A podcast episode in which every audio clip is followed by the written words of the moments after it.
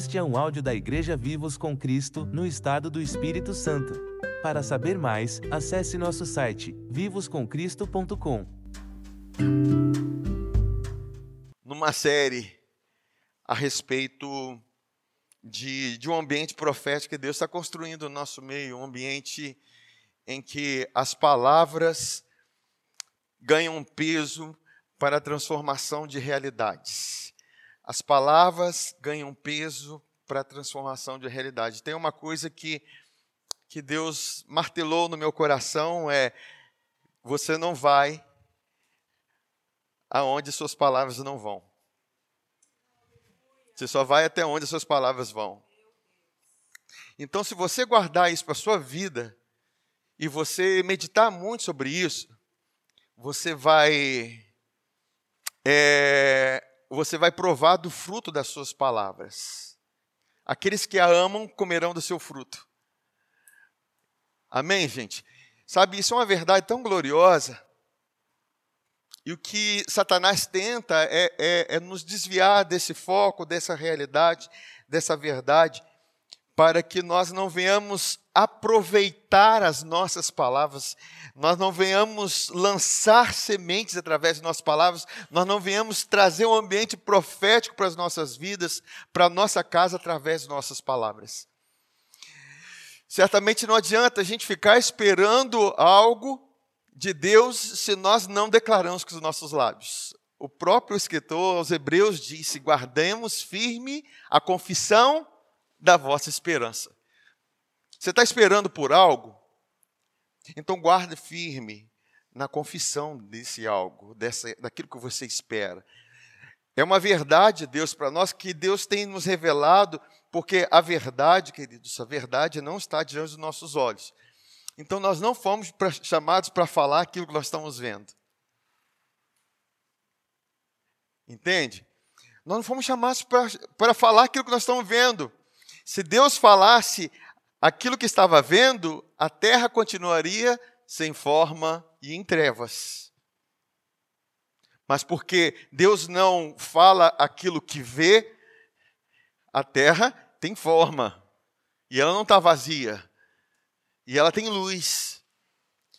Então, muitas das coisas da nossa vida estão ainda sem luz, sem forma e vazia, porque está faltando palavras que saiam da sua boca que vão transformar essa realidade. Sabe, é, às vezes nós achamos, nosso Pai, isso é muito grande. E é, queridos, a Bíblia diz que no poder da língua está morte ou vida.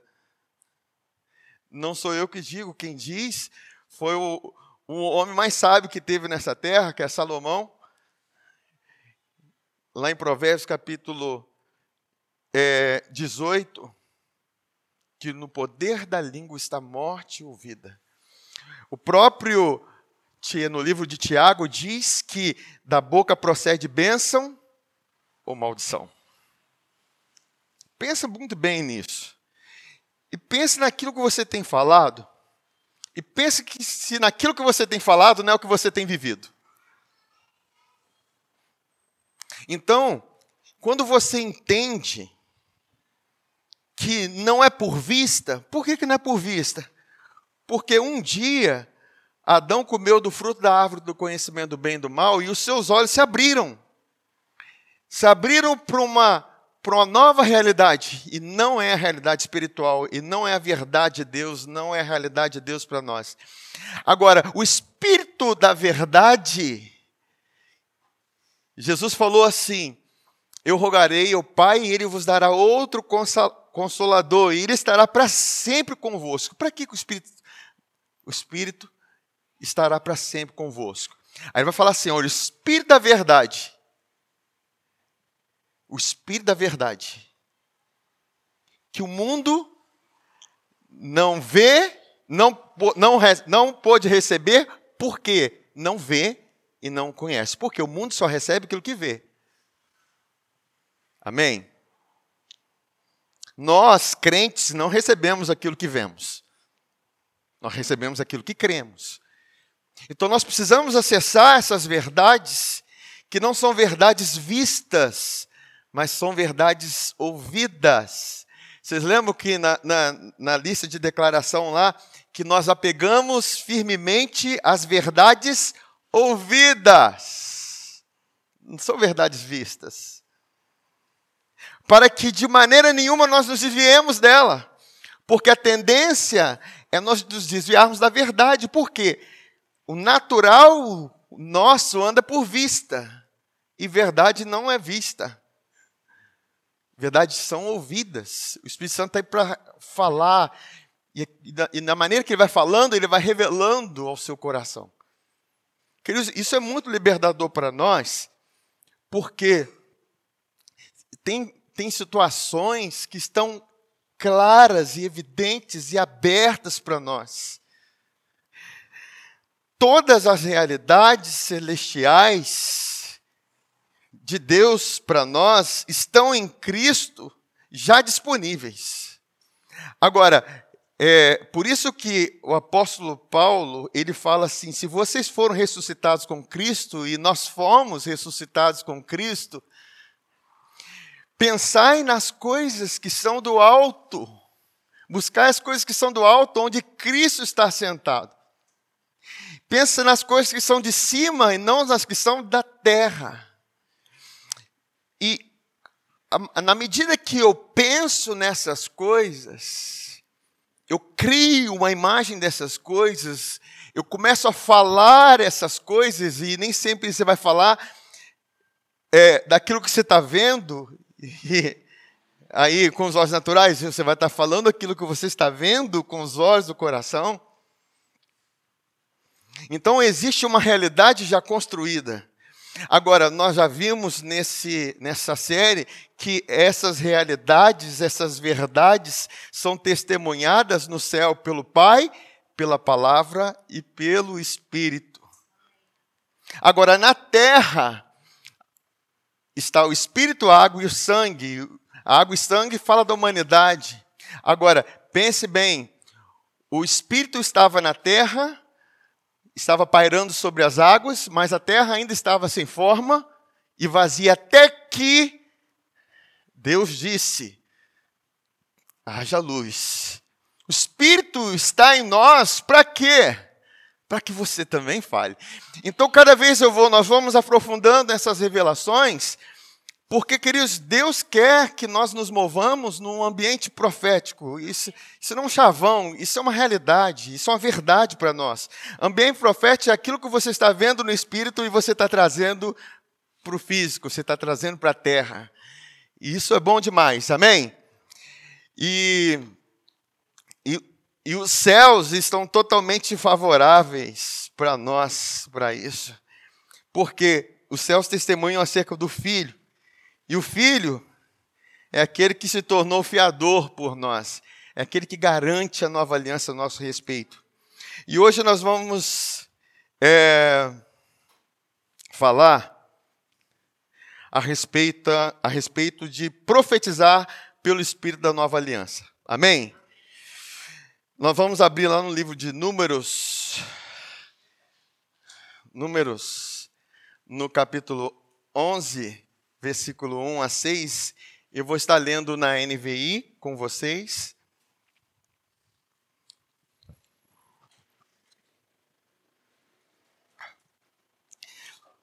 Diz assim: Aconteceu que o povo começou a queixar-se. Começou o quê? Queixar-se das suas dificuldades aos ouvidos do Senhor. Quando ele os ouviu, a sua ira acendeu-se, e fogo da parte do Senhor queimou entre eles e consumiu algumas extremidades do acampamento. É, eu vou continuar, mas nós precisamos é, observar, sempre quando nós lemos livros da Antiga Aliança, eles estavam debaixo de um concerto, um concerto em que eles tinham que obedecer todos os mandamentos, e o mandamento que eles feriam, a ira do Senhor vinha sobre eles. Era por causa do mandamento. O mandamento era contra eles. Eu testemunho contra ti. Mas, queridos, nós sabemos que nós não estamos debaixo do mandamento, nós estamos debaixo da nova aliança, em que Cristo substituiu o mandamento por nós. É aquele que se tornou é a nossa justiça que nos favorece. Mas é, houve um fogo que começou no meio da, do, do acampamento por causa das queixas dele. Eu me lembro até de quando Tiago ele diz que uma fagulha põe fogo em toda uma floresta por causa das palavras. Amém? Aí o que, que aconteceu? Então o povo clamou a Moisés, este orou ao Senhor, e o fogo extinguiu-se. Por isso aquele lugar foi chamado Taberá, porque o fogo da paz do Senhor queimou entre eles. Um bando de estrangeiros que havia no meio deles encheu-se de gula. Olha aí, gente. E até os próprios israelitas tornaram, tornaram a queixar-se e diziam: Ah, se tivéssemos carne para comer. Nós nos lembramos dos peixes que comíamos de graça no Egito, comia de graça nada e também dos pepinos, das melancias, dos alhos, dos olhos porós, das cebolas e dos alhos, mas agora perdemos o apetite. Nunca vemos nada a não ser este maná, e é justamente o maná que vinha de Deus para eles. Enfim, lá no no próximo versículo, deixa um pouquinho. No versículo no versículo 10, diz assim: Moisés ouviu gente de todas as famílias se queixando, cada uma à entrada da sua tenda. Então acendeu a ira do Senhor e isso pareceu mal a Moisés. E ele perguntou ao Senhor: Por que trouxeste este mal sobre o teu servo? Aí Moisés começou a sentir, queridos. Se imagina quando começa aquele monte de gente reclamar perto de você, reclamar, reclamar, reclamar, e Moisés estava nessa condição.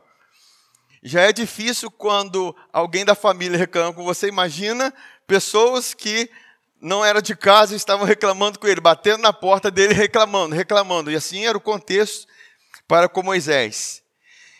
E aí ele continua: Foi por, foi por não te agradares de mim que colocaste sobre os meus ombros a responsabilidade de todo esse povo? Por acaso fui eu quem o concebeu? Fui eu quem deu a luz a eles? Por que me pedes para carregá-lo nos braços, como uma, uma ama carrega um recém-nascido, para levá-lo à terra que prometeste sob juramento aos seus antepassados? Onde, que, onde conseguirei carne para todo esse povo? Eles ficam se queixando contra mim, dizendo: dá-nos, dê-nos carne para comer. Gente, era a situação, era o contexto em que Moisés estava inserido diante do povo de Israel que estava inflamado e diante da reclamação daquele povo e reclamação. E no versículo 16, vamos ver qual, qual foi a resposta do Senhor. E o Senhor disse a Moisés: Reúna 70 autoridades de Israel, que você sabe que são líderes e supervisores entre o povo leve-os à tenda do encontro, para que estejam ali com você. Eu descerei e falarei com você, e tirarei do espírito que está sobre você e o porei sobre eles. Eles o ajudarão na árdua responsabilidade de conduzir o povo, de modo que você não tenha que assumir tudo sozinho. Diga ao povo: consagre-se para amanhã, pois vocês comerão carne o Senhor os ouviu quando se queixaram a ele, dizendo: Ah, se tivéssemos carne para comer, estava melhor no Egito. Não, era, era essa reclamação. Agora o Senhor dará carne a vocês, vocês a comerão. Vocês não comerão carne apenas um dia, ou dois, ou cinco, ou dez, ou vinte, mas o um mês inteiro, até que saia carne pelo nariz de vocês, e vocês tenham nojo dela. Vocês vão ver picanha e vão ficar enojados, porque rejeitaram o Senhor que está no meio de vocês. E se queixaram a ele, dizendo: Por que saímos do Egito? Disse, disse porém, Moisés.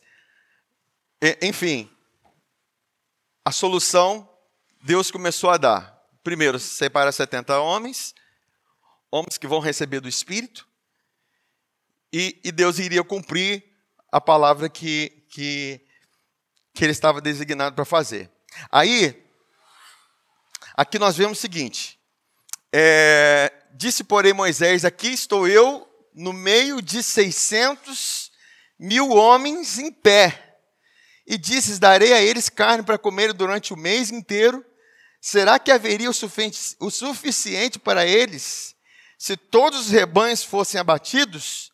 Quer dizer, Moisés estava de uma situação que tá bom, tá bom, senhor. O senhor falou que vai dar carne para eles. Eu estou aqui com 600 mil homens. E aí? Me fala, como que vai ser isso? Como que a gente resolve esse problema? É, é, é igual Jesus está diante daquela multidão, né? E mais de 5 mil homens e mulheres e, e crianças e cinco pães e dois peixes, tá? E aí? Como que vai ser? Queridos, é, é muito importante nós entendermos e, e vermos essa circunstância, porque como que Deus é, faz para resolver, através de nós, os problemas que parecem ser intransponíveis que nós enfrentamos. Aí, continua aqui. É, será que haveria o suficiente para eles se todos os peixes do mar fossem apanhados? O Senhor respondeu a Moisés: Estará limitado o poder do Senhor? Agora verá se a minha palavra se cumprirá ou não. Amém? Aí vamos ver qual foi a, a solução. 24, 25. Então Moisés saiu e contou ao povo o que o Senhor tinha dito. Reuniu setenta autoridades dentre eles e, os, e as dispôs ao redor da tenda. O Senhor desceu na nuvem e lhe falou e tirou do espírito que estava sobre Moisés e o pôs sobre os set, as setenta autoridades. Quando o espírito veio sobre elas, as autoridades, o que, que eles fizeram? Profetizaram mas depois nunca mais tornaram a fazer. Então, a solução para aquele, aquela, aquele fogo que estava no meio do povo, vamos dizer assim, agora não era o fogo, o fogo já tinha se apagado, mas é, certamente era uma situação muito difícil em que Moisés estava vivendo, o povo estava vivendo, e, e aquela circunstância toda, mas como que Deus fez para resolver? Pessoas que profetizem. Porque quando eles receberam o Espírito, eles começaram a profetizar. Mas interessante é que eles profetizaram, mas nunca mais. Porque isso aponta para uma realidade. A realidade da velha aliança é quando o Espírito vinha e depois saía. A glória vinha e depois saía. Sabe, é, essa é uma marca da velha aliança como, quando Moisés estava é, com o Senhor no Monte Sinai, Sinai, e, e o seu rosto ficou todo cheio de glória, mas era uma glória desvanecente. E ele se cobriu, porque aquela glória ia se, se acabar. Só que você vai ver que Paulo ele faz essa, essa comparação entre a glória que se acaba e a glória que permanece. Ele está falando da glória que se acaba do ministério da lei, da condenação, e da glória que permanece do ministério da justiça, da graça e do Espírito. Sabe, queridos, é essa realidade que nós estamos, mas aqui aponta para a realidade que o Espírito veio, eles profetizaram, as coisas aconteceram, mas nunca mais, certo? Agora, o que, que acontece depois? No versículo 11, no, no versículo 26, diz assim: Entretanto, dois homens, fala assim, dois homens, chamados Eudade e Medade. Fala assim, Eudade, e Medade. Sugestão para nome aí, ó. Tinham ficado no acampamento Ambos estavam na lista das autoridades, mas não tinham ido para a tenda. O Espírito também veio sobre eles e profetizaram no acampamento. Então certo jovem correu e contou a Moisés: Eudade e Medade estão profetizando no acampamento. Eles estão profetizando. Eles continuaram profetizando. Josué, filho de Num, nós sabemos quem é. Josué, filho de Num, que desde jovem era auxiliar de Moisés, interferiu e disse: Moisés, meu senhor, proíba-os. Mas Moisés respondeu: Você está com ciúmes por mim? Quem dera todo o povo do Senhor fosse profeta, que o Senhor pusesse o seu espírito sobre eles. Quem dera todos profetizassem. Quem dera todos liberassem essa palavra profética através do Espírito estar sobre a vida deles. Quem dera todos tivessem o testemunho da verdade e falassem a verdade.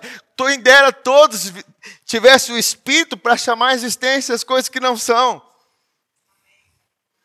Quem dera. Foi assim que Deus resolveu a, a, a situação, aquele conflito.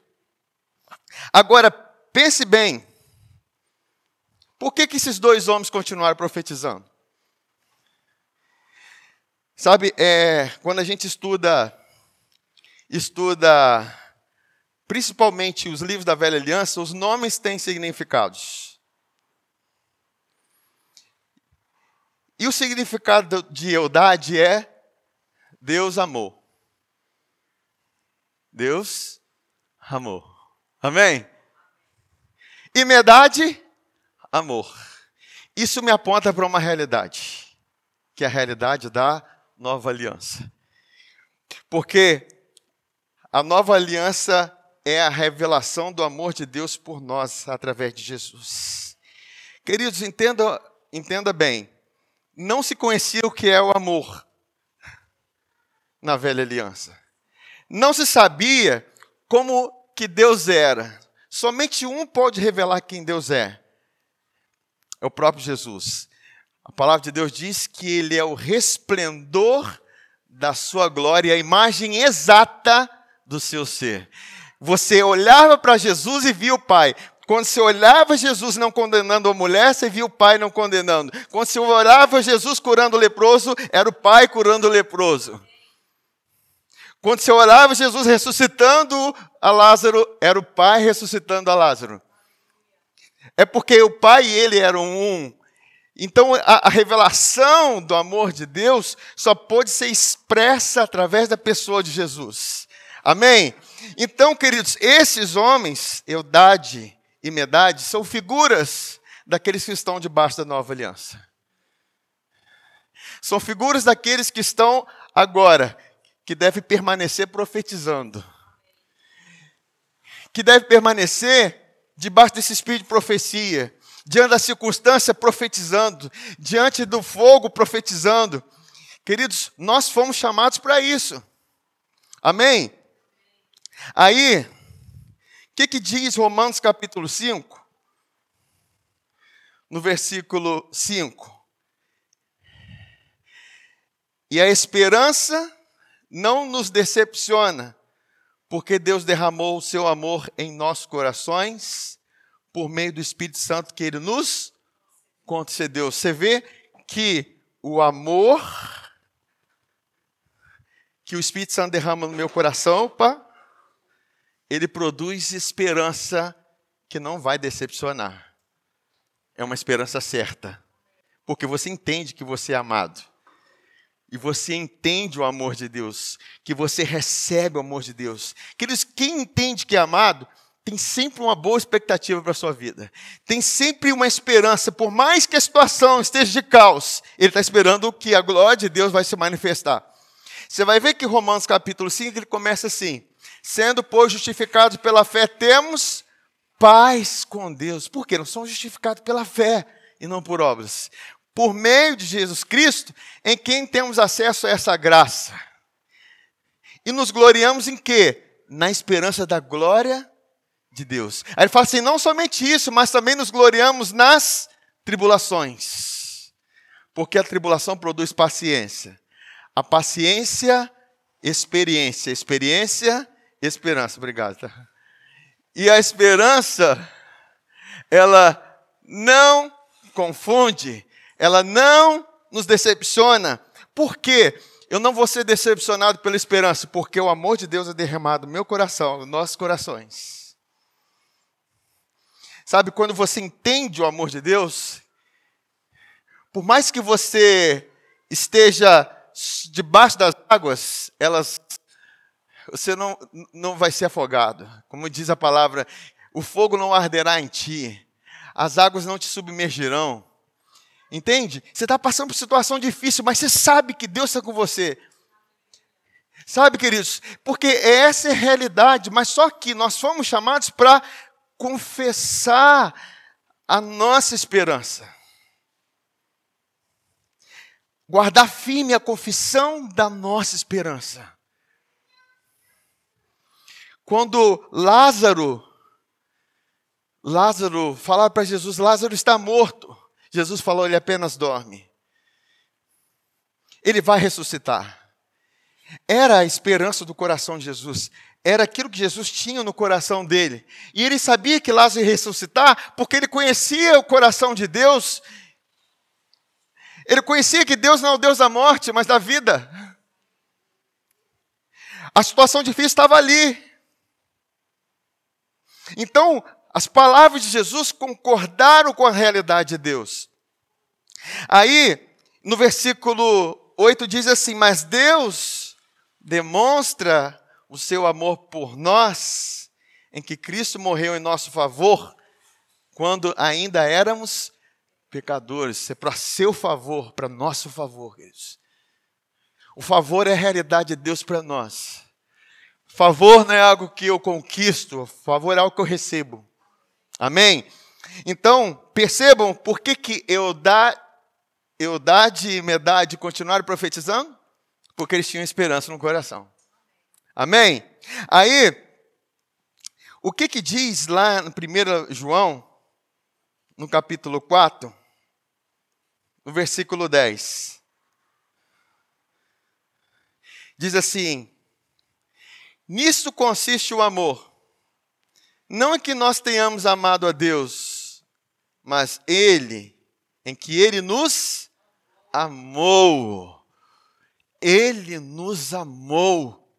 Percebam como que Eudade e Medade eram figuras da nova aliança ali, daqueles que permaneceram profetizando.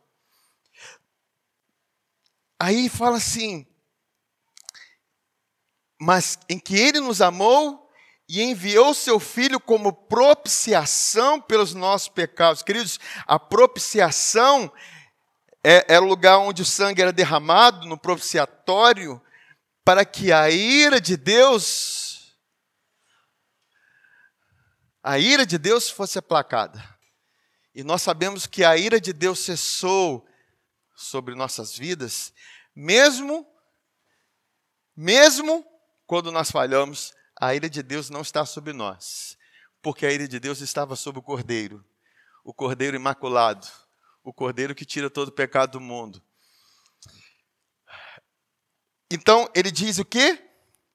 Ele é propiciação pelos nossos pecados. No versículo 18 diz aqui, olha, no amor não há medo. Ao contrário, o perfeito amor expulsa o porque o medo supõe castigo. Percebam que o medo supõe castigo. Aquele que tem medo não está aperfeiçoado no amor. Quando eu estou com expectativa de castigo, de juízo, e porque esse é o espírito da, da velha aliança. Porque a ira de Deus. A ira de Deus foi como aconteceu com eles lá. Eles começaram a se queixar, a ira de Deus se manifestou, veio fogo no meio deles, e estava se manifestando daquela forma a ira de Deus. Mas, queridos, nós estamos não debaixo da ira de Deus, mas debaixo do favor de Deus por causa de Jesus. E por isso nós entendemos o quanto nós somos amados. E porque somos amados, temos esperança. E porque temos esperança, nós falamos aquilo que nós esperamos. Sabe, é, o que vai determinar muito se, por mais que você diga, eu estou na nova aliança, estou debaixo da graça, é como que você reage diante das circunstâncias. Porque quando você está diante de uma circunstância difícil, e a circunstância parece que é de morte, você confia, você crê nesse amor, e esse amor te traz esperança. Você fala não aquilo que diz respeito à morte, porque da morte, a morte não é o fim, existe ainda a ressurreição. Existe ainda o manifestar da glória de Deus. Existe um lugar mais alto em Deus. E nós precisamos falar isso. Amém, queridos?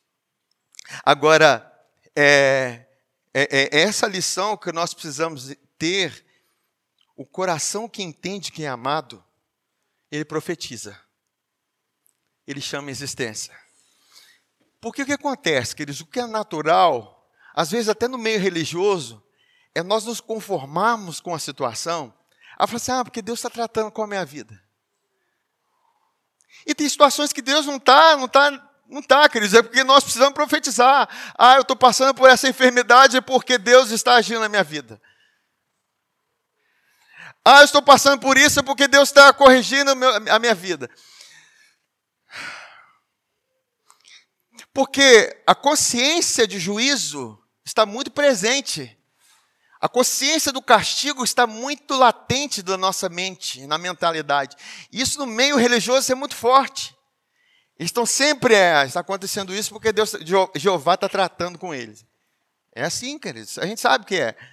Ah, tá, ih, tá lá, tá vendo o que aconteceu com ele? E, queridos, às vezes acontece mesmo porque a própria pessoa crê naquilo. E aquilo que você acredita vai acontecer. Quantos acidentes que acontecem na vida de pessoas que fez alguma coisa errada, aconteceu um acidente aqui, aconteceu lá, e você pensando, Jeová pesou a mão sobre ele. Não, querido, isso é que ele creu naquilo. Que lá dentro dele ele não conhecia o amor.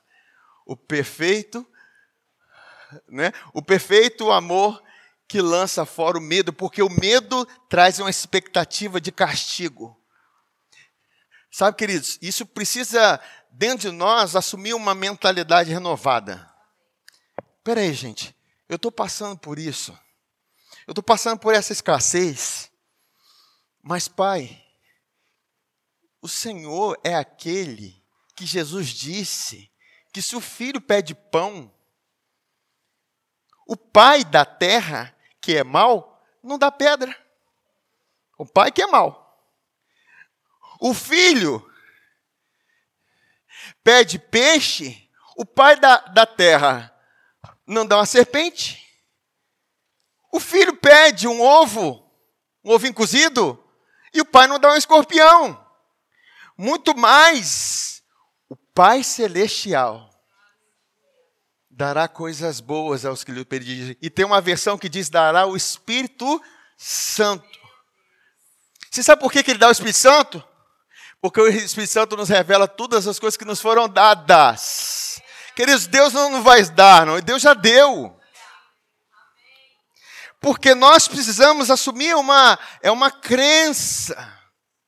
O nosso interior é, peraí, gente, ele não poupou o seu único filho, antes o entregou por todos nós, para nos dar todas as coisas juntamente com Jesus. Juntamente com Jesus. Cada um aí está sentado, todo mundo está sentado, eu sentei também, juntamente estamos sentados, amém? Então, tudo que Deus já fez com Jesus, Ele já fez conosco. Essas são verdades celestiais que já estão estabelecidas. Por isso que a Bíblia diz assim como ele é, somos nós neste mundo. Agora, nós precisamos assumir essa mentalidade. Tudo passa por uma mentalidade. Cara, Deus me ama. Ainda que eu passe, que eu ande, que eu ande, né, Deus me guie, não, que eu ande pelo vale da sombra da morte, tu estarás comigo. Então a mentalidade é: Deus vai estar comigo. Caramba, eu falhei. Mas mesmo que eu tenha falhado, Deus não imputa pecado sobre minha vida. Ele sempre faz com que sua bondade se manifeste na minha vida. Porque é a bondade que traz arrependimento. É a bondade e a benignidade dele manifesta para nós que traz o arrependimento, uma mudança de mentalidade. E a mudança de mentalidade que nós precisamos assumir é: Deus me ama. Ele me ama. Ele me amou. Porque Ele me amou, mesmo quando eu falho, você sabe que você não tem expectativa de juízo. Você tem a expectativa da esperança de Deus. Onde abundou o pecado, superabundou a graça de Deus. Sabe, queridos, é, você pensa, isso é uma mentalidade. Por isso que nós, nós temos uma proposta de nós estarmos falando essas palavras que são verdades, para nós assumirmos uma mentalidade. Amém? Você vive aquilo que você crê. Se eu creio no juízo de Deus sobre minha vida, queridos, você vai viver debaixo de medo. Tem pessoas que quando falam de arrebatamento, pensa assim: ah, meu Deus, será que eu estou preparado? Sério, queridos, fala para isso para a gente, a gente ri, porque a nossa realidade é bem diferente. Mas você vai falar de arrebatamento para algumas pessoas, ela, ela, ela, tem pessoas que falam assim, reinar em vida, eu estou pensando se eu vou ser salvo. Sabe, queridos, é, às vezes nós precisamos, precisamos meditar naquilo que nós alcançamos em Deus, e você vai pensar que pessoas que vivem em realidades debaixo do medo, debaixo do juízo, pensando assim: meu Deus, que será de mim? É, eu, eu pequei, será que eu vou subir? É pessoa que não conhece o coração de Jesus. Queridos, o que nos atrai a Ele, o, você sabe qual é o seu poder que vai nos atrair a Ele no arrebatamento, que não vai nos transformar? É o próprio amor dele. É esse amor que é igual um imã que nos atrai. De tal forma que nós estamos tão ligados a Ele que, nada pode nos separar do amor de Deus que está em Cristo. Quem poderá nos separar? Agora, quando eu entendo que eu sou amado, queridos, a concupiscência perde a força. A tentação perde a força, o pecado perde a força.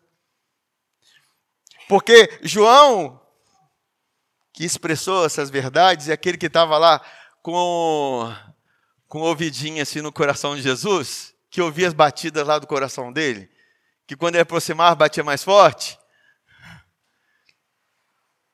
João, ele disse assim, ele fala assim, aquele que ama mundo, que no mundo há as concupiscências da carne, a concupiscência dos olhos, a soberba da vida, essa pessoa que ama o mundo é porque o amor do Pai não está nele. E não tem o conhecimento do amor de Deus nele. Então, quem não tem o conhecimento do amor de Deus está sempre buscando algo lá de fora para se preencher, lá de fora para receber glória, sendo que a glória nos é dada pelo amor que é revelado nos nossos corações. Por isso que o Espírito Santo nos foi dado para te revelar amor, enquanto você é amado, queridos. É Ele, é Ele que te revela isso. Agora, Vamos pensar algo. Jo, imagina a cena. Josué sai correndo lá porque falaram que Meda, eu, Eudade e Medade estavam profetizando. E chega lá, Moisés, fiquei sabendo que tem dois que estão profetizando, tem que proibir eles. E Moisés fala assim: você está doido, menino? Quem me dera que todos tivessem o espírito e profetizassem. Meus problemas iam acabar muitas coisas se resolver. Sabe, queridos, quando Jesus ele falou assim, ele, teve duas situações que ele fala assim: se você disser essa moreira, lança daqui e seja plantada no mar, e ele disser para a montanha, passa daqui para colar, disser para a montanha, são situações que são absurdas de se fazer com as mãos mas pela fé são possíveis. Por que, que Jesus escolheu essas duas situações que são impossíveis de ser realizadas com as mãos? Para que a gente não tente colocar as mãos onde a nossa fé somente pode fazer. Porque a gente às vezes quer colocar as mãos onde somente a fé pode realizar. Porque não são as nossas mãos, são as mãos dele. Porque se você confia, coloca a confiança nas suas mãos, a Bíblia diz que Maldito é o homem que confia no homem, em si próprio, que faz da sua seu braço a sua força.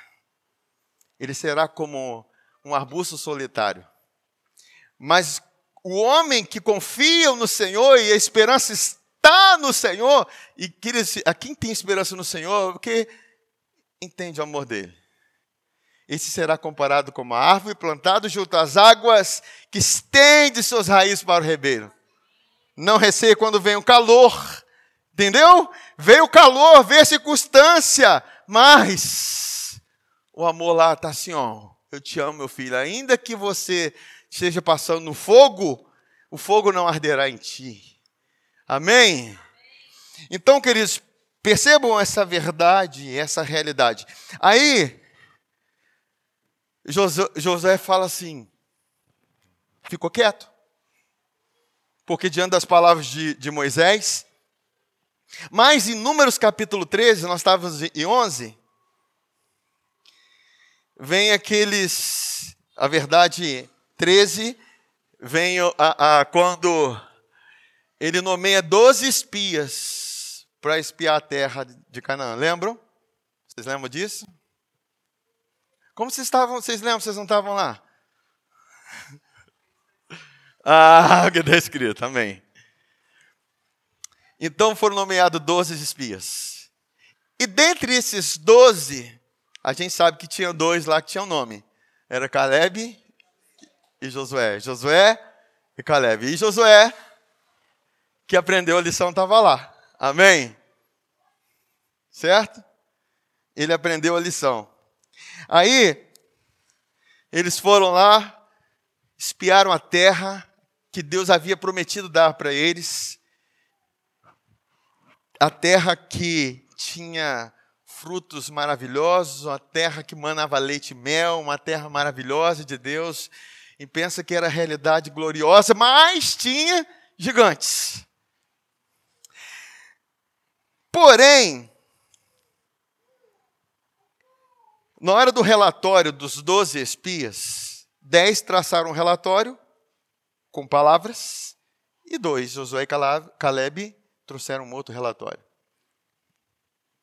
Aí está em Números 14, versículo 1 a 9, nós vamos ver o relatório porque eles já tinham dado relatório, já tinha falado. É, nós não podemos contra esse povo, tem gigantes lá, a terra é boa, é mananente mesmo, mas tem gigantes, eles vão nos devorar, eles vão acabar conosco. Olha o que estava saindo das palavras deles.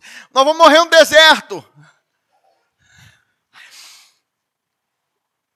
E aí, o que, que aconteceu diante das palavras deles? Levantou-se, pois, toda a congregação e gritou em voz alta: e o povo chorou aquela noite. Quer dizer, o fogo já tinha, a, faísca daqueles dez já tinha espalhado para a floresta toda.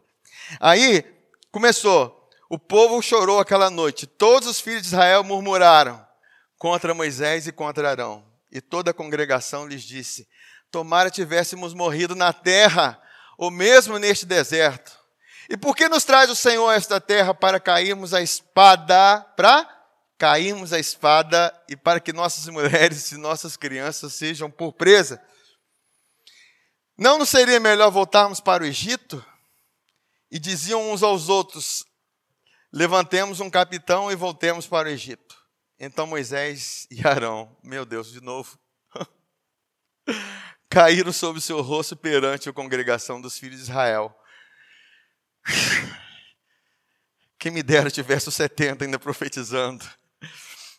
E Josué, filho de Nun, e Caleb, filho de Jefané, dentre os que espiaram a terra, rasgaram as suas vestes e falaram a toda a congregação dos filhos de Israel, dizendo: dizendo, a terra pelo meio da qual passamos a espiar é terra muitíssimo boa. Se o Senhor se agradar de nós, então nos fará entrar nessa terra e nola dará. Terra que mana leite e mel. Tão somente não sejais rebeldes contra o Senhor e não temais o povo dessa terra, porquanto como pão os podemos devorar. Retirou-se deles o seu amparo. O Senhor é conosco. Não os temais. Queridos, foram a palavra de Josué e Caleb. Josué e Caleb. Agora, eu chamo a atenção para vocês: são quantos espias que, que murmuraram? Dez. Dez é o símbolo da lei. Eram dez que estavam debaixo da ira de Deus. Dez que estavam conscientes da ira de Deus, dez que estavam conscientes do juízo, dez que não estavam conscientes do amor de Deus. Porque quando você está consciente do amor de Deus, você tem uma boa esperança, uma boa expectativa. Ainda que tenha gigantes, você tem uma boa expectativa da situação. Amém? Entende? Aí, é, por que, que esses dez, eles, você vai ver que eram dez homens que confiavam apenas nas suas mãos. Eles pensavam assim: como é que nós vamos lutar com aqueles gigantes? Eles têm três metros, quatro metros de altura. Nós temos um metro e pouco. E como é que nós vamos enfrentar eles? Por quê? Eles estavam já debaixo de maldição porque eles confiavam apenas na força do braço deles. Amém, queridos? É, é, é quando, sabe, queridos, nós precisamos entender que nós passamos por situações que aos olhos naturais são impossíveis. Nós precisamos compreender que nós passamos por situações que aos olhos naturais, você faz a conta, não bate. Você vê o diagnóstico, o diagnóstico não é favorável. Você vê a circunstância, ela é ruim. Mas tudo vai depender se o seu coração, se no seu coração o amor de Deus está derramado. Porque você vai ter uma boa expectativa. Você sabe que Deus te ama. E porque Ele te ama, Ele já deu Jesus para você. Ele já realizou algo, já está estabelecido algo para você agora. Está esperando que você declare, que você confesse. Amém? Assim como Josué e Caleb falaram.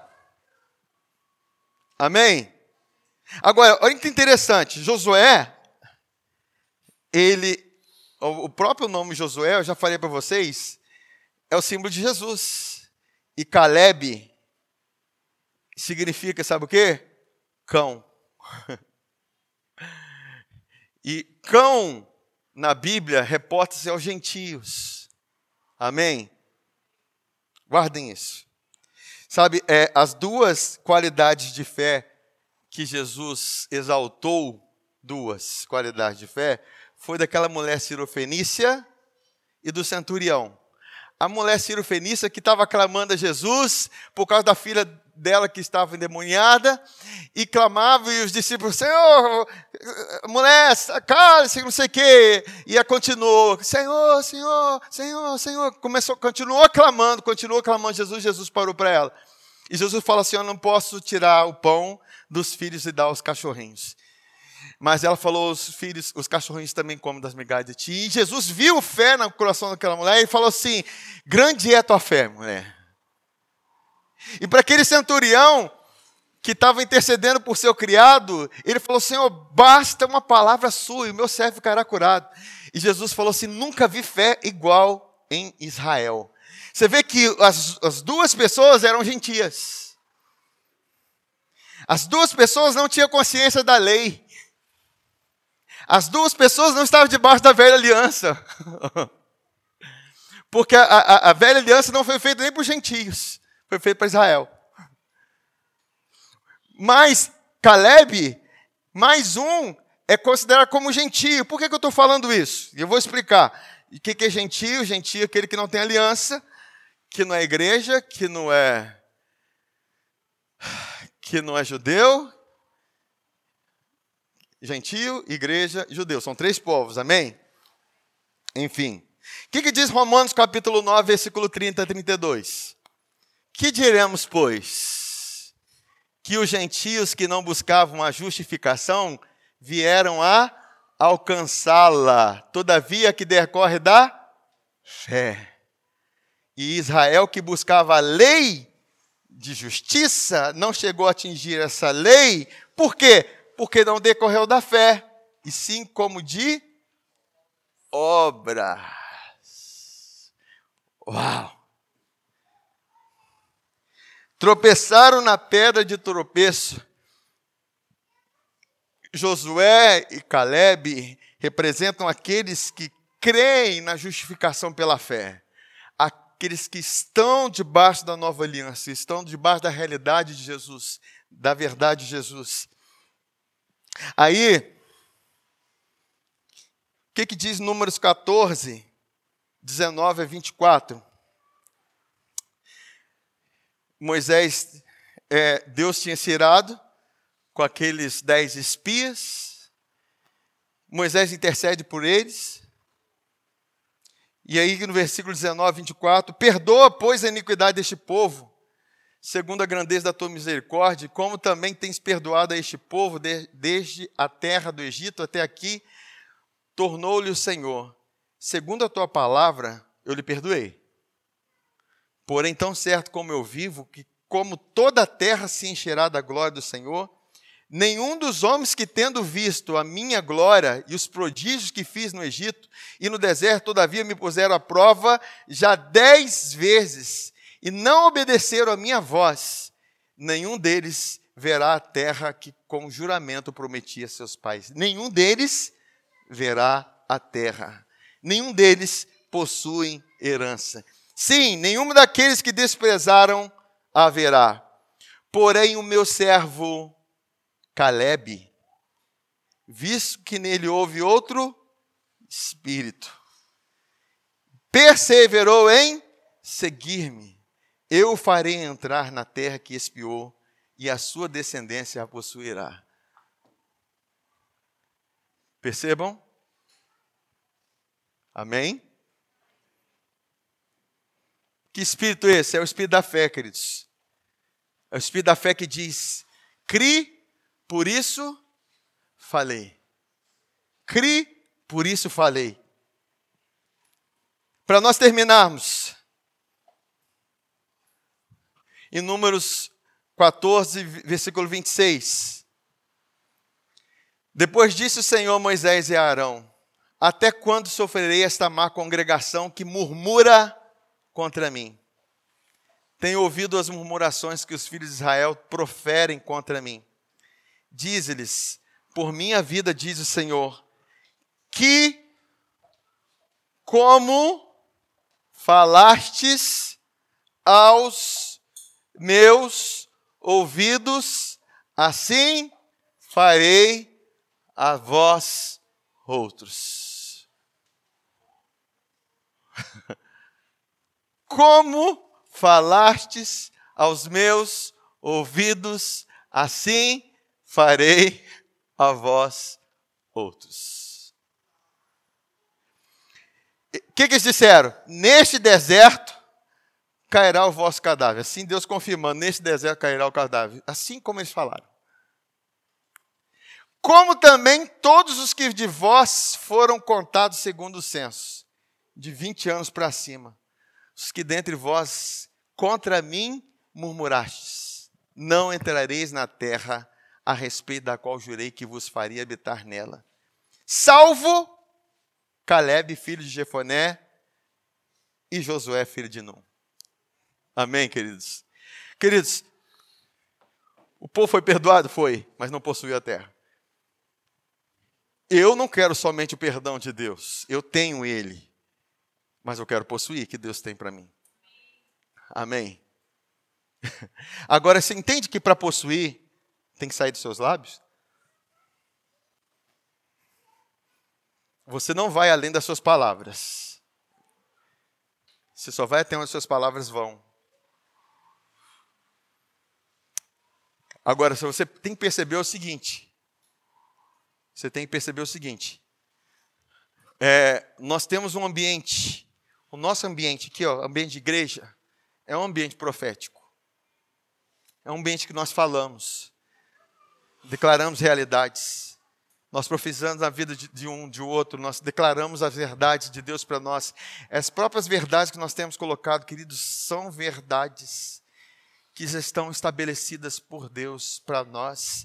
E nós tomamos posse para as nossas palavras. Por isso que o escritor aos Hebreus diz que nós devemos considerar atentamente a Jesus, o apóstolo e sumo sacerdote da nossa confissão daquilo que nós declaramos, porque todas quantas são as promessas de Deus para nós, tem nele o sim e por ele o amém. Amém, gente? Sabe, é, Deus tem essas realidades para nós. Agora, nós precisamos orar, queridos, sério, porque é, nós profetizamos, nós declaramos essas verdades verdades que não estão vistas, para que nós venhamos ver, ver com os olhos do coração, enxergar. Por mais que a circunstância está ali, você dizendo assim: essa não é a realidade, essa não é a verdade de Deus. E você tem que falar, você tem que declarar, porque, como Moisés falou, quem dera todos tivessem o Espírito e profetizassem oh, os problemas iam diminuir bastante. Muito. Só que a questão é, nós precisamos crer e falar. Queridos, a nossa salvação começou de uma forma: com o coração se crê para a justiça, com a boca se faz confissão para a salvação. Você foi salvo. E nenhuma obra que você fizesse depois vai mudar a sua condição que já foi estabelecida em Cristo. Amém, gente? Então, Deus nos chamou para nós possuirmos a herança. Essas verdades de quem nós somos em Cristo. Verdades são realidades que já foram estabelecidas nos céus para nós. Então, Assuma mesmo esse compromisso de estar declarando essas verdades, essas verdades, porque é um ambiente que está sendo formado. Existe uma verdade para nós como igreja. Deus, quando olha para nós, Ele vê um povo justificado pela fé, Ele vê um povo redimido, um povo abençoado, um povo em que Ele derramou dons, um povo em que Ele está estabelecendo, Ele está estabelecendo raiz, Ele está, ele está movendo, Ele está trabalhando em nós, entendeu? Então nós precisamos enxergar o agir de Deus que nós sejamos assim como Caleb, porque Caleb, ele tinha 40 anos de idade quando ele falou, quando ele disse: Se o Senhor se agradar de nós, nós vamos possuir, nós vamos devorar esse, esses gigantes como um pão. Passaram-se quanto tempo? 45. Aí você pensa, poxa, mas ele poderia ter desfrutado, né? Poderia o Senhor ter se manifestado com 41 anos de idade, poderia ter se manifestado com 45 anos, ou com 40, ou com 50, mas logo com 85 anos, porque 40 anos se passaram. Mas, queridos, passados 40 anos, mas o vigor dele é o mesmo. Isso quer dizer o seguinte: a glória foi muito maior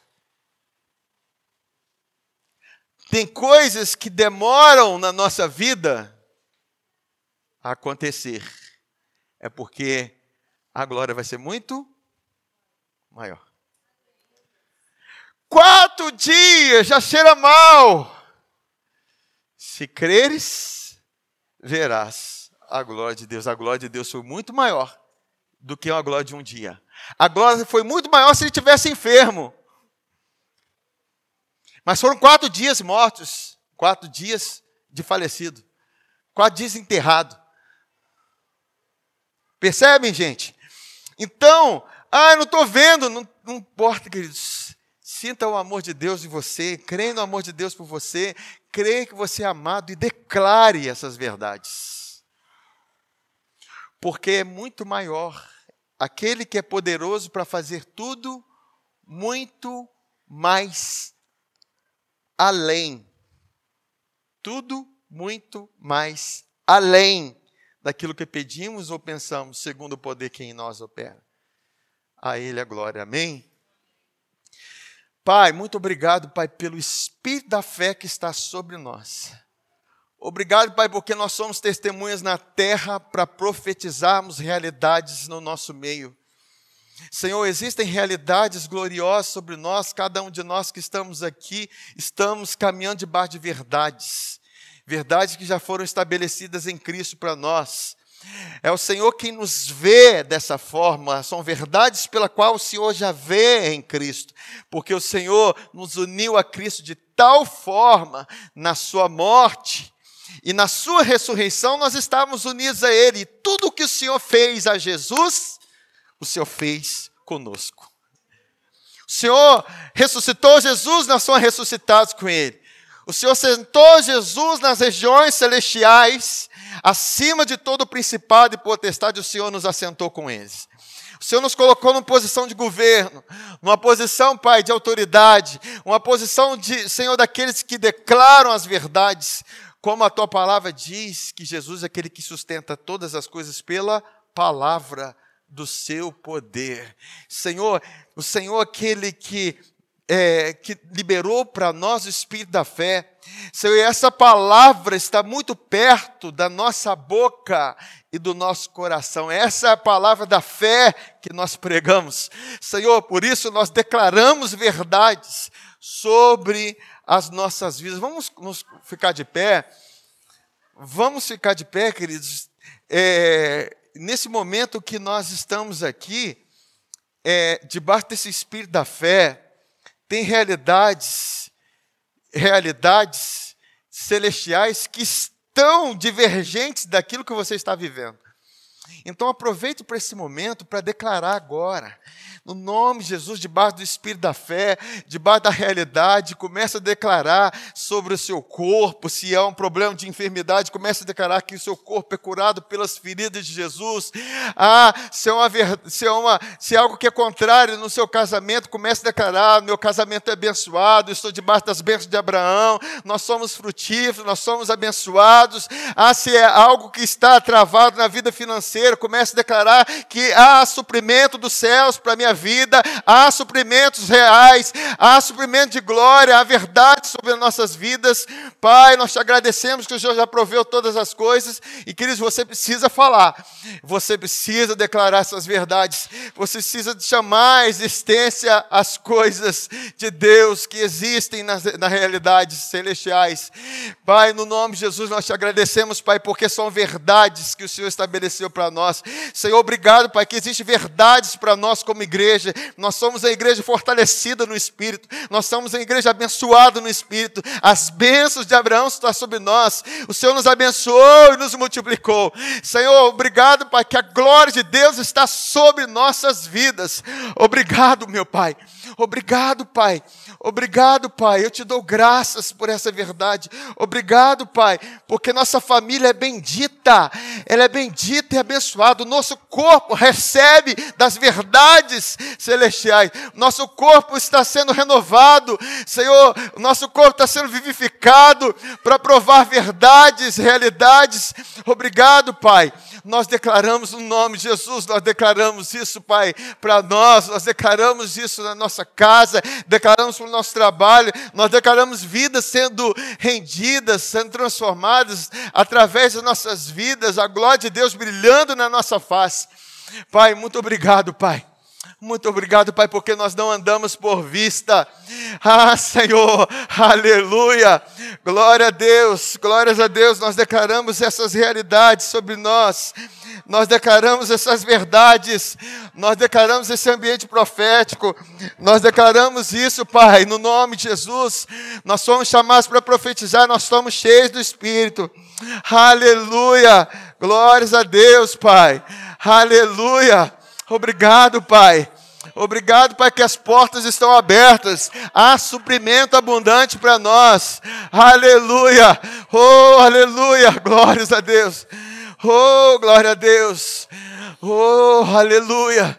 Glória a Deus.